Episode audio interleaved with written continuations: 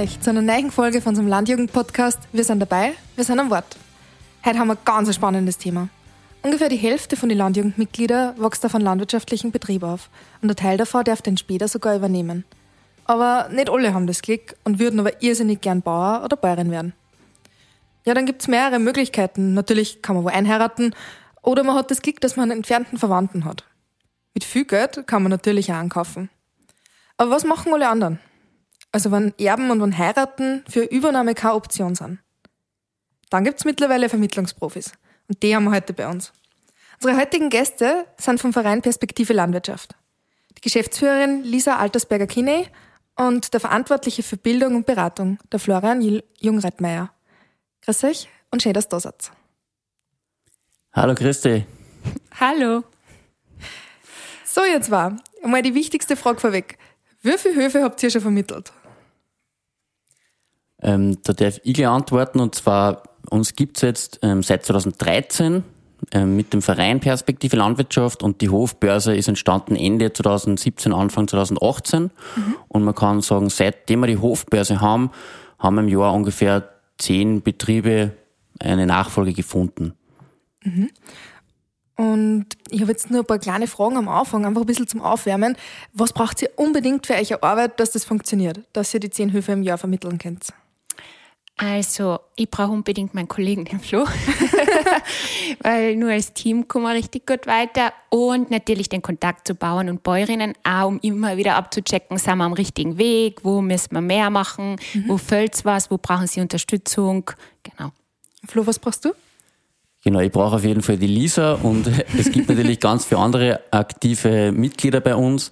Also der Verein, der ist ja gewachsen seit 2013 und eben es braucht ähm, ganz viel Leute dahinter. Wir haben einen ehrenamtlichen Vorstand mhm. und es braucht wirklich äh, viel Herzblut, um, ja, um die Höfe zu finden, die keine Nachfolge haben und das Ganze zu betreuen und ja, einfach Bewusstsein zu bilden. Das heißt, ihr seid ein riesengroßes Dreamteam. Wie viele Leute sind bei euch ungefähr angestellt, Lisa? Äh, nur der Flo und ich. Wir okay. haben jetzt noch zwei Monate eine Praktikantin gehabt, mhm. die eigentlich auch quasi ehrenamtlich für uns gearbeitet hat. Mhm.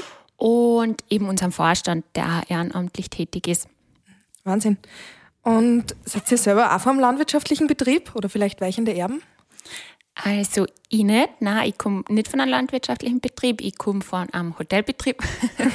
also auch ein Betrieb, aber ein bisschen was anderes. Und nein, ich komme sonst nicht von einem Betrieb. Okay, also andere Branche, aber genauso viel Arbeit. Genau, und auch Familienunternehmen. Okay, auch voll schön. Und Flo, du? Genau, ich komme von einem Betrieb aus Oberösterreich. Ich bin quasi ein Gurkelbauernkind ähm, und habe mir den Hof mit meinen drei Geschwistern dort und der ältere Bruder führt den Hof jetzt weiter, wobei der Hof selber, kann man sagen, das ist ein, Hobbybetrieb, weil viele Flächen durch eine Umfahrung ähm, sind weggekommen. Und genau, also der existiert noch, aber nicht mehr in der Form, wie es früher mal war. Mhm. Ähm, das heißt, du bist selber vor einem Betrieb und hast da gesehen, wie eine erfolgreiche Hofübergabe vielleicht nicht funktioniert, dass der Betrieb weitergehen kann. War das die Hauptmotivation, dass du gesagt hast, jetzt wirst du hauptberuflicher Hofretter? Genau, man kann so sagen, ich habe natürlich die Erfahrung gemacht, ähm, ich weiß, dass das sowohl inner- als auch außerfamiliär schwierig ist, einen Hof zu übergeben. Das ist einfach, wenn man Arbeit und Familie und alles unterm Hut bringt, ähm, ja, das bietet einfach ein gewisses Konfliktpotenzial und man kann aber alles ausreden. Und für mich ist halt auch die außerfamiliäre Hofnachfolge eine Riesenchance, weil ich weiß, da wird es dann vielleicht, also innerfamiliäre Probleme werden da nicht mitgegeben. Das ist dann nicht irgendwie unterschwellig, sondern mhm. man kann da einfach von euch anfangen und sagen, okay, ähm, wir reden jetzt alles viel besser zusammen, wir trennen gewisse Bereiche besser. Also quasi von der eigenen Erfahrung mit der Familie kann ich sagen, äh, ja, das ist einfach eine, bietet eine Riesenchance, die außerfamiliäre Hofnachfolge. Und äh, ganz wichtig ist zu sagen, ähm, wir freuen uns ja, dass wenn jeder Betrieb eine Nachfolge findet, es ist mhm. ganz egal, ob das inner- oder außerfamiliär ist, ähm, es sollen einfach die richtigen Leute den Hof übernehmen. Mhm. Wenn du sagst inner- oder außerfamiliär, gibt es das manchmal, dass sie Hofübergeber bei euch möchten, wirklich glauben, sie suchen sie jetzt außerhalb von der Familie werden und irgendwann kommen sie drauf, es passt doch? Ich glaube, dass das schon öfter vorkommt, auch vor allem deshalb, weil man ja sich mit diesem Prozess beschäftigt, mit diesem Prozess, was will ich mit dem Hof machen? Man tritt vielleicht an die Kinder heran, sagt, ähm, ich will jetzt einen neuen Hofnachfolger suchen, weil ihr habt ja kein Interesse und dann fangen mhm. die Kinder zum Denken an, naja, okay, vielleicht habe ich doch Interesse, vielleicht mhm. interessiert mich der Bauernhof der Eltern doch Mhm. Weil sonst kriegt ihn auch wer anders oder was anders passiert mit ihm. Dann kommt einfach dieser Prozess der Hofübergabe in Gang. Und dann gibt es natürlich manchmal auch Kinder, die sich dafür entscheiden. Mhm. Du redest von Prozessen. Ist das ein gewisses Schema, wie jeder Hof übergeben wird, Lisa? Es gibt schon so ein Grundschema. Also wichtig ist uns immer zu sagen, dass es kein Zeitpunkt dieser Hofübergabe, sondern ein Prozess, der sich über Jahre eigentlich zieht. Mhm. Und es gibt auch ein Schema. Also wir teilen das so gern in vier Schritte. Ähm, soll ich ja, schon, bitte, ja. Gern. Also erst ist so, dass man sich überhaupt mal überlegt, was will man. Also so Erklärung auf beiden Seiten. Auf der Seite der Übergeber will überhaupt der außerfamiliäre Hofnachfolge anstreben und wie stehen auch die weichenden Erben dazu, wenn es Kinder mhm. gibt. Und für die Übernehmer ist es halt ähm, so, dass sie sich überlegen müssen, will ich überhaupt in die Landwirtschaft einsteigen und äh, welche Ausbildung brauche ich dafür. Mhm. Und dann kommt die zweite Phase, da kommen wir ins Spiel, das ist die Suche. Mhm. da machen dann viele einen Steckbrief bei uns und treten auch mit Interessenten in Kontakt. Und es gibt die ersten Hofbesuche und vielleicht mal ein Probearbeiten. Und dann kommt schon die dritte Phase, da geht es dann schon um Rahmenbedingungen, also wie soll der Betrieb in Zukunft äh, bewirtschaftet werden, machen wir Probebohnen, machen wir Probezeit am Hof, also wirklich eine mhm. längere Probezeit. Mhm. Und ähm, dann geht es auch um finanzielle Rahmenbedingungen, um Rechtsformen und so weiter. Und der vierte Schritt ist dann wirklich der Vertrag und der rechtliche mhm. Abschluss. Und was ganz wichtig ist darüber hinaus, ist dann auch, dass man, also dass Übergeber und Übernehmerinnen äh, danach im Gespräch bleiben, immer wieder mhm. sich zusammensetzen und Dinge ausverhandeln und auch, dass man sich Beratung sucht, wenn man Beratung braucht. Mhm. Ähm, Florian, dieser hat ja gerade davon geredet, dass man bei euch einen Steckbrief angeben kann. Du bist selber vom landwirtschaftlichen Betrieb und da wirst du es vielleicht gut nachvollziehen können, beziehungsweise unsere Hörer wahrscheinlich auch. Ich habe mir gestern die Website für euch angeschaut und mir ist aufgefallen, dass viele von den Steckbriefen sehr alternativ sind. Das heißt, das sind große Ideen, total spannend, aber halt vom Lebensstil nicht unbedingt das, was man klassisch in der Landwirtschaft erwartet. Wie geht jetzt ein Access in der Altbauer damit um, wenn da jetzt eine junge Familie kommt, die sagt, ja, solidarische Landwirtschaft und Leben in der Kommune ist unser Weg? Ja, man muss zu Beginn einmal sagen, also wir sind offen für jede Betriebsform ähm, und für jede Gemeinschaft oder alles, was sich da bilden mag. Ähm, seien es jetzt eben größere Hofgemeinschaften, sei es eine Betriebskooperation ähm, oder ganz klassisch, wo eine Person und eine Familie zum Hof kommt. Mhm. Und es ist auch, spielt auch keine Rolle, ob das ein Biobetrieb ist oder ein konventioneller Betrieb. Uns ist wichtig, dass, dass jeder Hof eine Nachfolge findet. Und wir haben auf der Hofbörse jetzt, wir haben auch extra nochmal nachgeschaut, ungefähr 70 Prozent haben ähm, eine landwirtschaftliche Ausbildung beziehungsweise sind weichende Erben, Erbinnen. Und mhm. der Rest, das stimmt, das sind Alternative, die haben vielleicht noch nicht wirklich viel Erfahrung, mhm. ähm, sind gerade mitten dabei, dass sie ein Praktikum machen. Und ja, die sind quasi am Weg dazu, dass Landwirtin Landwirt werden. Mhm. Aber der Großteil ist auf jeden Fall, also die wissen eigentlich genau, wo sie hinwollen. Ähm, vor allem die weichen Erben, Erbinnen, die sind ja selber von einem Hof. Ähm, mhm. Da hat vielleicht ein Geschwisterteil den Hof dann gekriegt und die haben dann selber eine andere ähm, Laufbahn eingeschlagen, eine berufliche, mhm. und die wollen aber wieder zurück in die Landwirtschaft. Die wissen genau, okay, ähm, eigentlich ist, mit, ist das, was mich interessiert und ja, da will man dann den, den Rest seines Lebens am Hof verbringen. Und es gibt natürlich dann alternativere Leute, die aber genauso gut einen Hof bei uns finden können, weil auch viele Hofübergebende sind eigentlich relativ offen. Ähm, wir haben zum Beispiel Betriebe, die sind selber Quernsteiger, Quernsteigerinnen gewesen. Und die wissen nicht genau, es braucht halt vor allem Motivation. Natürlich braucht es einen gewissen Realitätssinn dahinter, das ist ganz klar. Aber man kommt ja auch nicht drum herum, dass man einen Facharbeiter abschließt. Also, äh, ja, das ist Know-how, das kriegt man sonst ja auch am Hof, wenn man am Betrieb mitarbeitet. Es ist einfach nur eine Frage, wie kommen die Leute zusammen, passt das zwischenmenschlich und ja, man kommt, also man weiß relativ schnell, ob das jetzt wirklich realisierbar ist oder nicht. Mhm. Und wir freuen uns eigentlich, wenn halt gerade Hofübergebende auch offen sind ja, für neue Betriebszweige. Wir merken gerade in der Direktvermarktung, das ist einfach ein Wahnsinn, wie viel, ja, wie viel innovative Ideen da entstehen können, wenn Leute von außerhalb ähm, in die Landwirtschaft reinkommen Und man muss auch sagen, es gibt eine gewisse Betriebsblindheit manchmal. Und ja, die kann man dann übergehen, wenn man von außerhalb kommt. Mhm. Und ja. Okay, ähm, so wie du das beschreibst, klingt es trotzdem, als da teilweise Mindset aufeinander prallen. Selbst wenn die eine ähnliche Grundeinstellung haben. Also ich stelle mir das vielleicht ganz plakativ vor, aber da ist so ein 80-jähriger Landwirt, der hat nie wirklich übergeben und jetzt kommt er drauf, okay, ewig lebt er doch nicht und irgendwer muss einmal einen Hof machen. Und dann kommen da Junge, vielleicht ein unverheiratetes Paar mit zwei Kindern und die wollen alles umstellen. Ist das schwierig? Genau, das, also es kommt wirklich drauf an, wenn die Hofübergebenden dann noch sehr alt eingesessen sind und sagen, na, der Betrieb muss genauso weitergeführt werden, wie er vorher war. Natürlich kann das dann auch äh, zu Konflikten kommen oder äh, man findet sie dann einfach nicht. Die mhm. Steckbriefe dienen ja genau dazu, dass man im Vorhinein einfach schon ähm, abklärt, ähm, was will die eine Seite, was will die andere Seite und so findet man sie ja.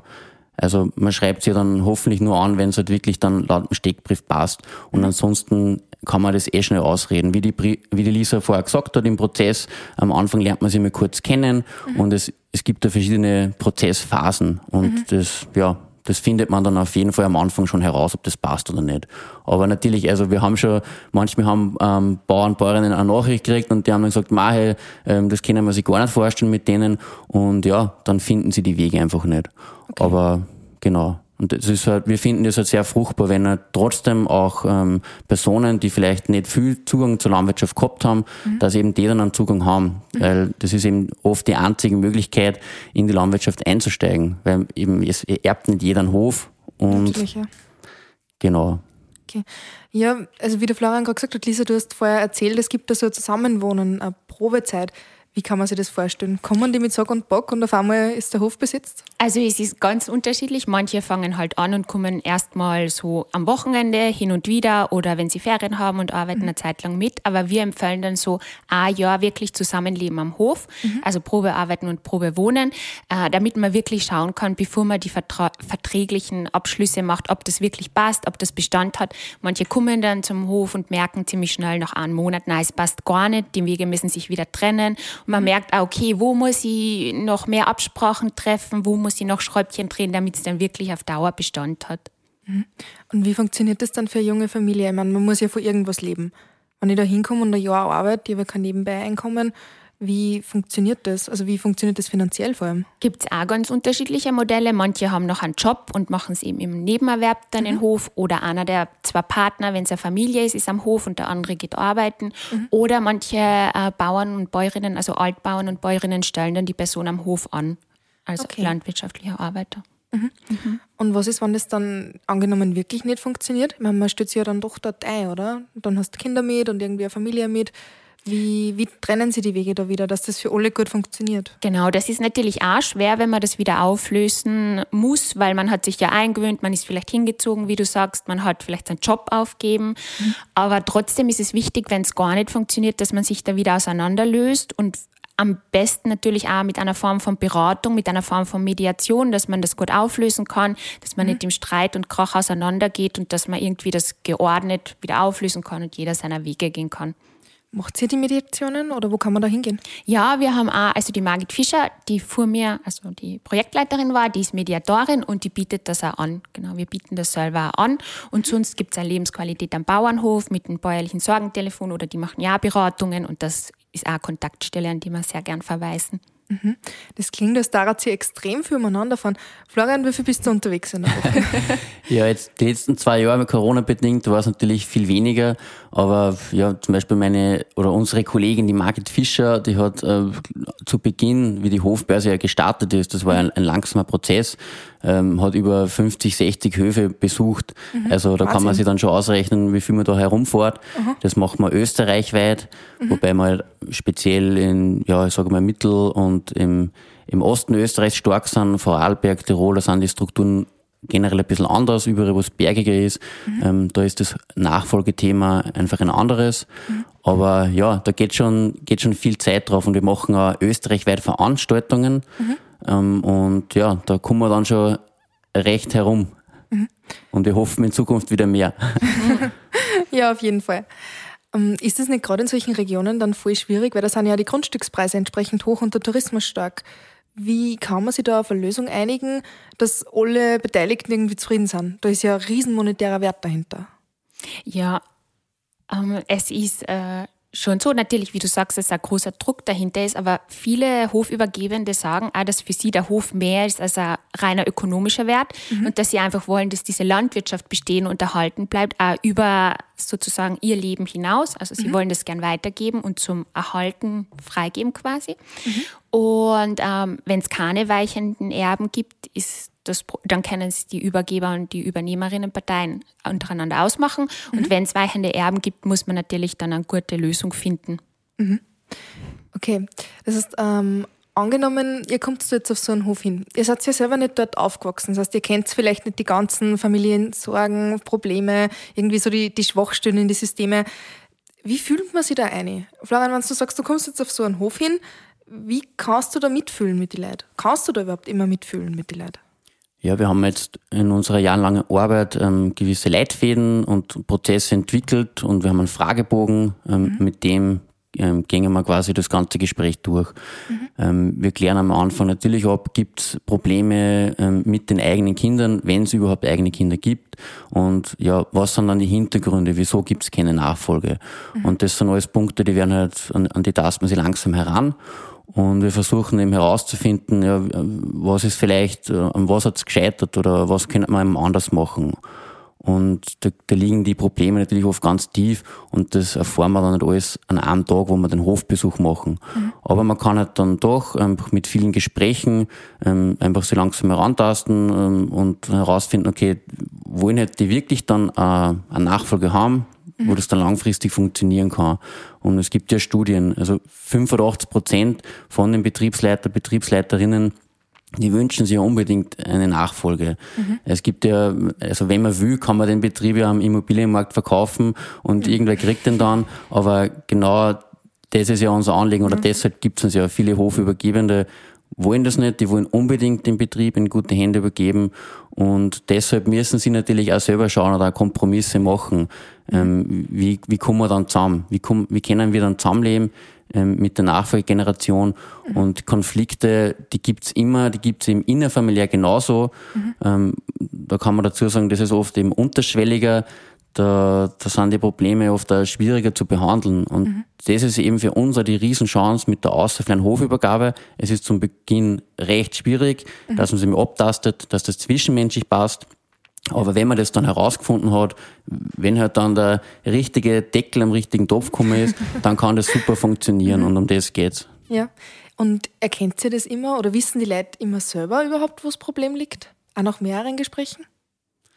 Ähm, ja, also wir kommen schon drauf. Es gibt natürlich ähm, ältere Personen oder wir sagen einmal, je öder die Leute werden, desto, desto schwieriger wird's. Mhm. Darum ist es ganz wichtig, dass die Hofübergabe, man sollte da rechtzeitig Gedanken machen. Mhm. Ähm, wir finden das dann auch super, wenn wenn es Initiativen gibt, eben Lebensqualität Bauernhof, der, die schauen auch drauf, dass man wirklich die Betriebsleiter und Betriebsleiterinnen rechtzeitig erreicht und einfach sagt, mhm. Macht euch Gedanken, ähm, auch wenn das vielleicht nur zehn Jahre bis zur Pension ist, aber mhm. ähm, wenn man halt dann schon in Pension ist und man hat kann, äh, es wird nicht leichter. Mhm. Gibt es ein Durchschnittsalter, wann Höfe übergeben werden in Österreich? Ja, also das ist auf jeden Fall im Pensionsalter, ja. Okay. Wenn man, wenn man also spät. Genau, eigentlich ja. schon spät und es machen sich viele ähm, zu wenig Gedanken im Vorhinein. Mhm. Es gibt ja auch die Zahl von 10 Prozent der Betriebsleiter und Betriebsleiterinnen, die sind bereits in Pension und mhm. haben quasi keine Nachfolge.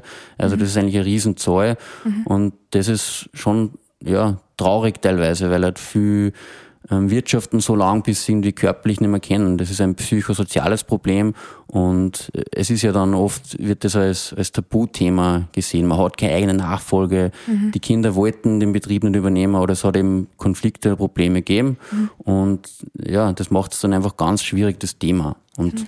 umso wichtiger ist es dann, gemeinsam drüber zu reden.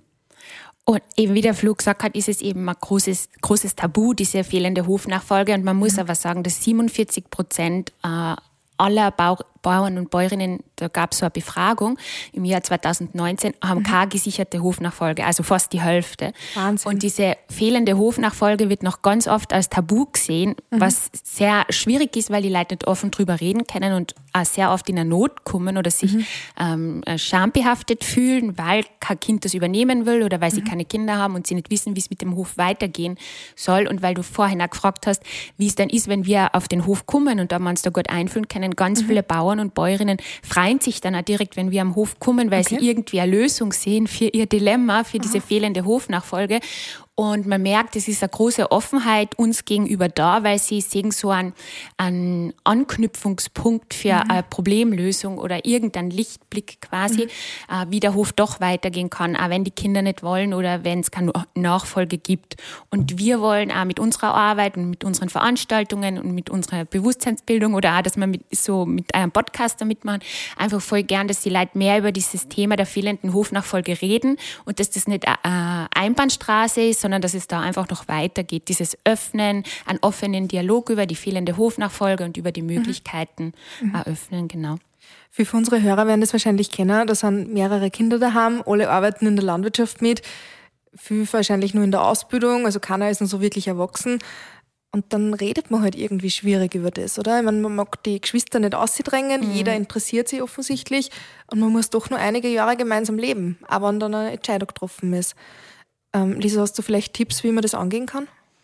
Was ganz wichtig ist bei Übergaben, innerfamiliär wie außerfamiliär, ist, dass man einfach gut kommuniziert und dass man offen und ehrlich sagt, was man will. Also jed, sei es die Kinder, sei es die Eltern, dass man wirklich darüber spricht, was will ich, was kann ich mir vorstellen und da in einen offenen Dialog ist und mhm. keiner hinten anhaltet und zurückhaltet und nicht sagt, was er möchte und dann vielleicht ist es irgendwie entschieden und ähm, es ist aber nicht Zufriedenheit zur Zufriedenheit aller, weil mhm. irgendwie mhm jemand zurückgehalten hat und nicht gesagt hat, was er wollte.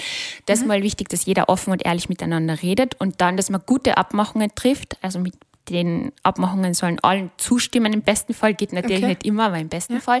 Und dass man, egal ob es inner- oder außerfamiliär ist, sich Beratung hinzuholt. Nicht mhm. umsonst gibt es irgendwie so viele Berater und Beraterinnen. Und an diesen sozialen Prozessen oder familiären Prozessen ist es einfach wichtig, dass man da Experten, Expertinnen dazu holt, die einen da begleiten mhm. und auch in der Familie schlichten können oder einfach neutral sein und das Gespräch strukturieren können und helfen können, gute Lösungen zu finden. Mhm. Also das mit Reden und Fairness und Beratung, das klingt voll toll. Allerdings gibt es doch auch viele Familien, wo man einfach nicht so gut miteinander reden kann. Da ist das normale Gespräch schon schwierig und so ein Thema, huh, also stelle ich mir sehr herausfordernd dann vor, gerade wenn man so jung ist. Ähm, hast du da vielleicht noch irgendeinen Tipp? Wie, wie geht man das konkret an? Was ist der erste Schritt, wenn man sich einfach nicht aussieht? Es ist definitiv eine Herausforderung. Wie du ja. sagst, sind das sehr sensible Themen. Mhm. Ähm, ja, einfach sich Hilfe suchen, vielleicht auch beim mhm. bäuerlichen Sorgentelefon anrufen oder einfach mal selbst für sich als weihender Erbe, weihende Erbin zu einer Beratungsstelle gehen, mal nachfragen, um mhm. sich selbst auch klar zu werden, was will ich oder vielleicht auch mit Freunden, Freundinnen reden, einfach auch über das Thema offen reden, mhm. um für sich selbst zu reflektieren, was will ich und das dann besser vertreten zu können in der Familie oder mit mhm. den Eltern im Gespräch, genau, um da klar zu werden, was will ich, was ist mein Plan. Oder was ist mein Wunsch? Das heißt, unsere Landjugendmitglieder können zu euch kommen, wenn sie außerfamiliären Hof suchen. Wenn es innerfamiliär nicht passt, können sie genauso zur Kammer gehen, oder? Genau.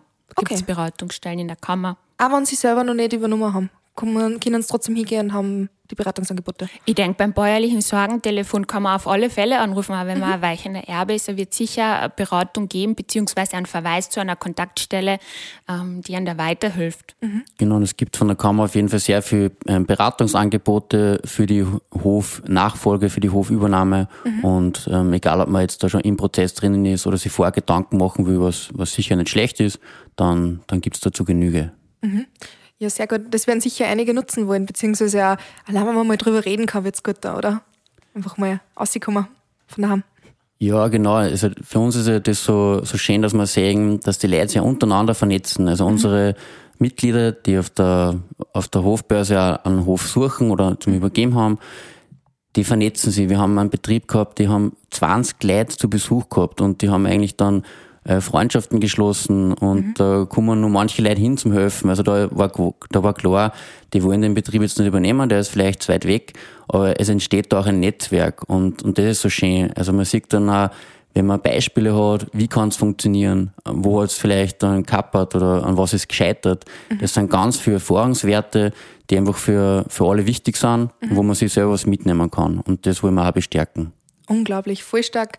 Ähm, können die dann auch hingehen und sagen, bei mir funktioniert es landwirtschaftlich nicht so wie gedacht? Ich meine, da ist ja sehr viel Erfahrung dabei, oder? Und gerade wenn die Alten dann nicht mehr so da sind, können die untereinander sich dann austauschen oder wo, wo kann man sich da Hilfe holen, wenn man genau. schon mitten am Hof arbeitet? Also es tauschen sich die Mitglieder natürlich über alle Themen aus, aber ich glaube, alles, was betriebswirtschaftlich ist, da gibt es ja von der Kammer für Angebote. Mhm. Ähm, wir machen auch ähm, Online-Stammtische jedes Monat, wo wir mhm. zum Beispiel Betriebsformen und Betriebszweige vorstellen. Da kann man sich dann auch Ideen holen und ja, untereinander sich beraten. Mhm. Okay. Und Lisa, angenommen, irgendwer von unseren Landjugendmitgliedern da draußen, die uns gerade zuhören, möchten jetzt voll gern außerfamiliär am Hof. Das heißt, die rufen jetzt alle die an. Die rufen uns im besten Fall an, genau. Ja. Und wir besprechen dann mit ihnen die Vorgangsweise. Mhm. Und nachher füllen sie auf unserer Website einen Steckbrief aus und mhm. können dann schon in Kontakt, Kontakt mit den Hofübergaben treten, genau. so.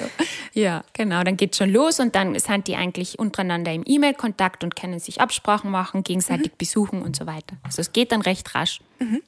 Genau, und wir haben ja auf der Website äh, die Möglichkeit, dass man einen Selbstcheck macht. Also für Hofübergebenden, Hofsuchende bietet man das an. Mhm. Äh, das ist kostenlos und da geht es einfach mal darum, dass man reflektiert, okay, was will ich, in was für Richtung soll es gehen, wie kann das Ganze in Zukunft ausschauen. Mhm. Und wir haben ganz viele Infos auf der Website stehen und ja, das sollte man sich natürlich durchlesen. Man kann es natürlich auch befragen. Wir haben einfach, ja, wir haben sehr viel Arbeit. Also wenn man sich das einfach durchlässt, das ist immer super. Da, mhm. da kann man sich gut vorbereiten. Und ansonsten sind wir natürlich jederzeit telefonisch telefonisch erreichbar mhm. für Auskünfte und genau. Sehr gut. Wie heißt eure Website? Wo finden wir euch?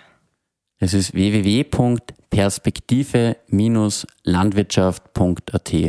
Okay, ich hoffe, alle Interessierten haben jetzt schon mitgeschrieben, sonst wieder zurückspulen und gleich mal beim Handy eingeben und speichern, dass jeder zu einem Hof kommt. So, abschließend habe ich jetzt nur die wichtigste Frage an euch zwar. Ihr seid jetzt totale Profis im Höfe übergeben und übernehmen. Wann kommt euch ein eigener Hof?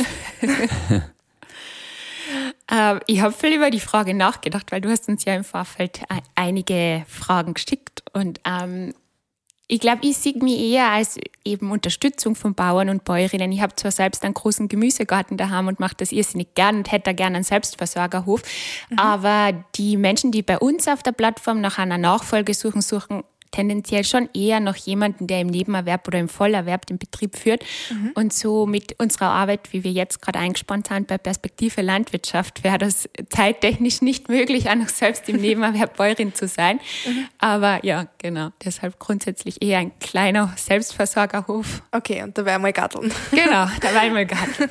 Florian, wie ist es bei dir? Wann bist du Bauer? Ja, mein Herz schlägt für die Landwirtschaft, aber ich jetzt selber einen Betrieb übernehme, das war eigentlich nie mein Ziel. Ich habe mich mhm. nie auf einem Hof selber dann gesehen. Mhm. Ich habe schon gewusst, ähm, ja, eben drei Geschwister gehabt und irgendwer wird den Hof dann übernehmen. Ähm, ich bin an die BOKO gegangen, habe dann auch Landwirtschaft studiert, also eigentlich Nutzpflanzenwissenschaften und ich bin voll gerne in dem Bereich tätig, habe mich mit Pflanzenzüchtung beschäftigt, mhm. war dann an der AGES, aber ja, ich, ich freue mich jetzt einfach voll, dass ich, dass ich da Erfahrungen mitnehmen kann von früher. Mhm. Ich freue mich, dass wir jetzt äh, Höfe eben, dass wir da schauen können, dass die eine Nachfolge finden, dass man alte Betriebe erhält und das, ja, das beflügelt mich schon sehr. Also ich brauche keinen eigenen Hof, aber ich freue mich, wenn viele Höfe eine Nachfolge finden. Mhm. Also jetzt war man sieht eindeutig, ihr arbeitet mit viel Herzblut und Einsatz nicht in der Landwirtschaft, aber für die Landwirtinnen und Landwirte da draußen. Also ja, ich hoffe, dass viele Hörerinnen sich jetzt auch denken, oder Hörer sich denken, ja, toll, darauf mal auch, da schauen wir nach. Vielleicht ist das ja für den einen oder anderen eine Option. Somit danke Florian, danke Lisa fürs Dasein, dass ihr die Zeit genommen habt. Danke, das war wirklich super. Wir sagen danke für die Einladung. Genau. Und alle Hörer, schön, dass ihr dabei wart und bis zur nächsten Folge von unserem Landjugend-Podcast. Viert euch. Ciao. Viert euch. Wir sind dabei bei der Landjugend von Österreich. Wir sind dabei. Wir sind dabei